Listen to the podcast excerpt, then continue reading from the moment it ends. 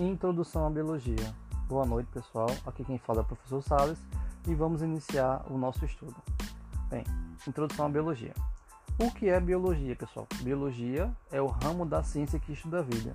Então, bio é relativo à vida, logos é relativo a estudo, pessoal. Então, pessoal, a biologia ela é uma ciência. E ciência, pessoal, vem do latim e ciência e significa conhecimento, tá certo? Bem, a ciência, pessoal, é é uma forma de organizar o conhecimento, tá bom? Os seres humanos, desde o período paleolítico, começaram a organizar o seu conhecimento através de pinturas rupestres. E a partir desse momento, quando o homem começa a organizar esse conhecimento, pessoal, começa os primórdios lá, o, o embrião do que seria a ciência em nosso, em nosso presente atual, tá bom? Ok? Bem, vamos notar na introdução à biologia as características da vida. Vamos fazer comparações entre indivíduos, tá bom? É, unicelulares e indivíduos pluricelulares. Em primeira mão, olhando assim por cima, você olha para a imagem de uma bactéria e para a imagem de uma onça pintada e você não veria as semelhanças que eles teriam. Porém, se nós estudarmos a nível microscópico, nós vamos ver que uma bactéria é formada por uma célula, assim como uma onça pintada é formada por trilhões de células. Então, querendo ou não, nós, seres pluricelulares, somos muito parecidos com os seres unicelulares quando olhados ao nível microscópico. Bem, quais são as características dos seres vivos? A primeira característica é a composição química, a segunda é a organização, a terceira é o metabolismo, a quarta é a excitabilidade, que alguns autores também chamam de irritabilidade, é, a próxima é a reprodução e por último falamos de evolução. Bem, a composição química, pessoal, é a característica na qual os indivíduos apresentam um determinado grupo de átomos, certo? Todos os seres vivos e não vivos são formados por matéria. Eles não são formados por vácuo, pelo nada. Eles são formados por algo. Então, eles são formados por átomos, estruturas que não são visíveis ao microscópio, tá bom? Bem, é, falando de composição química, vale a pena salientar que os principais átomos de seres vivos são carbono, hidrogênio, oxigênio, nitrogênio, fósforo e enxofre. Então vamos botar uma macete aqui para vocês. Chomps, chomps, chomps. C-H-O-N-P-S. Carbono, hidrogênio, oxigênio, nitrogênio, fósforo e enxofre. Então, se numa prova perguntar a vocês qual é o, os, quais são, na verdade, os principais átomos presentes nos seres vivos, seria chomps, tá bom? Se numa prova perguntar a vocês, dentre os átomos que eu coloquei nas questões, qual é o átomo que faz parte dos principais átomos dos seres vivos, tem que estar um desses elementos aí, tá certo? Vamos em seguida para a característica de organização. Pessoal, todos os seres vivos são formados por célula, com exceção dos vírus. Os vírus são o único grupo de seres vivos que não são formados por célula. Então, todos os seres vivos têm que ter uma organização. Até mesmo os vírus que não são formados por célula, eles têm que ter uma estrutura formada de capsídeo e ácidos nucleicos certo? Mas o restante dos seres vivos tem que ter uma formação, uma organização em células. Essas células originam o indivíduo, se for um unicelular, ou as células se juntam formando seres mais complexos nos seres pluricelulares. Bem, para a próxima característica, nós falamos, citamos o metabolismo, que é o conjunto de reações químicas dos seres vivos, ou conjunto de transformações químicas que ocorrem nos seres vivos, tá bom, pessoal? Bem, o metabolismo está dividido em catabolismo e anabolismo. O catabolismo é o metabolismo de quebra das substâncias. Quando eu como algo, eu faço a digestão, quebrando aquele alimento para fornecer nutrientes para o meu organismo. Então, nós temos aí o exemplo clássico de catabolismo. É, quando nós falamos em anabolismo, pessoal, nós temos o exemplo clássico de construção. Catabolismo é quebra, anabolismo é construção. Bem, o anabolismo, como por exemplo, nós podemos citar quando o organismo tem excesso de açúcar e produz gordura como forma de reserva. Então, nosso organismo está produzindo alguma estrutura no nosso corpo. Bem, como forma de anabolismo, também eu cito o crescimento. Quando o, o menino dá o famoso estirão, fica crescendo, tem suas modificações na puberdade ali, nós temos a produção estrutural do ser. Então, nós temos aí o anabolismo. Se alguém aqui nesta aula tiver alguma dúvida com relação a diferenciar catabolismo de anabolismo, geralmente em minhas aulas presenciais eu trago o seguinte macete: catabolismo lembra de kata. Kata é um golpe do karatê. em golpe do karatê, você lembra de quebrar, bater, quebrar algo, certo? Bem, quando eu falo em anabolismo, eu lembro de Ana. Quando você lembra de Ana, eu faço uma macete, uma analogia com Ana, uma mulher terna, tranquila, com a qual você vai construir uma vida. Bem, se chegar numa prova e vocês estiverem na dúvida, tentem lembrar do macete, tá bom, pessoal? Isso é como se fosse um gatilho de memória. Bem, passando da característica de metabolismo, vamos para a característica de excitabilidade. Esta característica também é conhecida como irritabilidade, tá bom?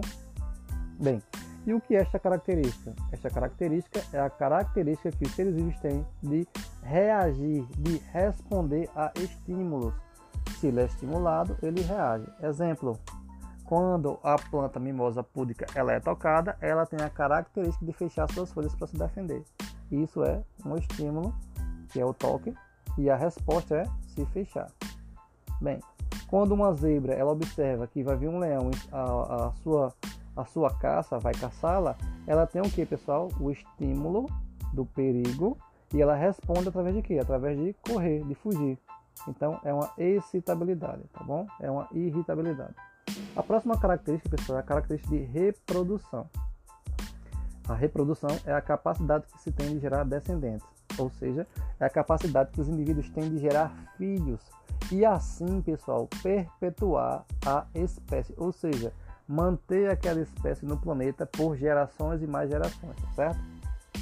Então, por isso que os seres humanos, os leões, os cachorros, periquitos, papagaios, plantas e outros indivíduos, eles geram descendentes porque eu um dia vou falecer, mas os meus descendentes vão permanecer é, no planeta, certo? Bem, a última característica que nós vamos falar agora, pessoal, é a característica de evolução, que é o processo de diferenciação ao longo do tempo que ocorre com os seres vivos e é promovido por mutações genéticas associadas à seleção natural. Bem, como por exemplo, pessoal, falamos aqui da evolução do tigre. Tínhamos antigamente o tigre dentro de sabre. Olha como as características eram bem diferentes. Nós tínhamos uma estrutura básica comum, é lógico, né? mas os dentes, os dentes bem mais alongados, a questão dos pelos né? também.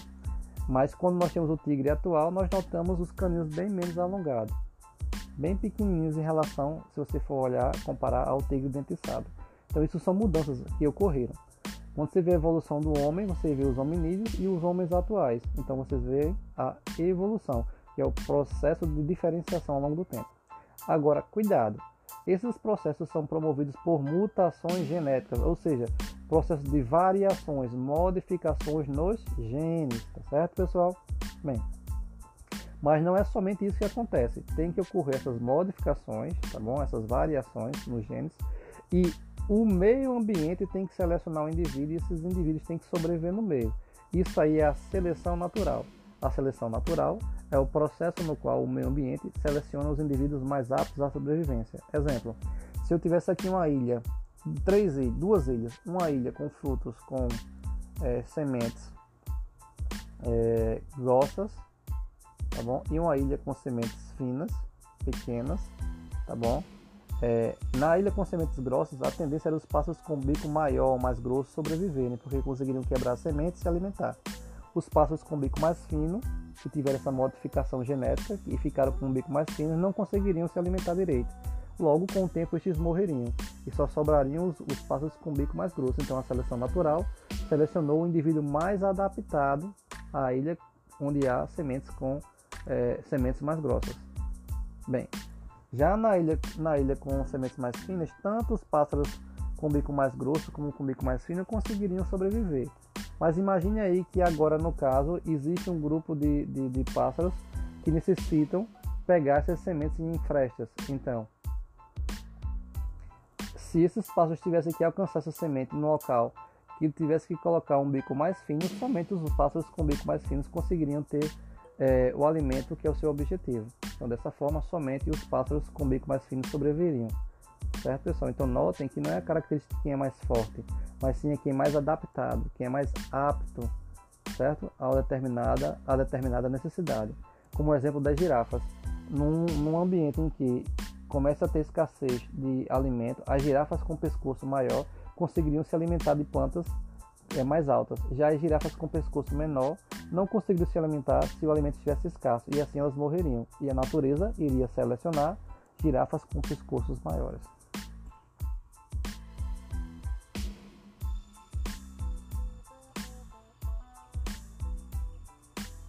Bem, pessoal, os ramos, os, as subdivisões da biologia, pessoal, que nós temos aqui para citar para vocês são a citologia, que é o ramo da biologia que estuda as células, a histologia, que é o ramo da biologia que estuda os tecidos, a embriologia, que é o ramo da biologia que estuda é, os embriões e o seu desenvolvimento, tá bom?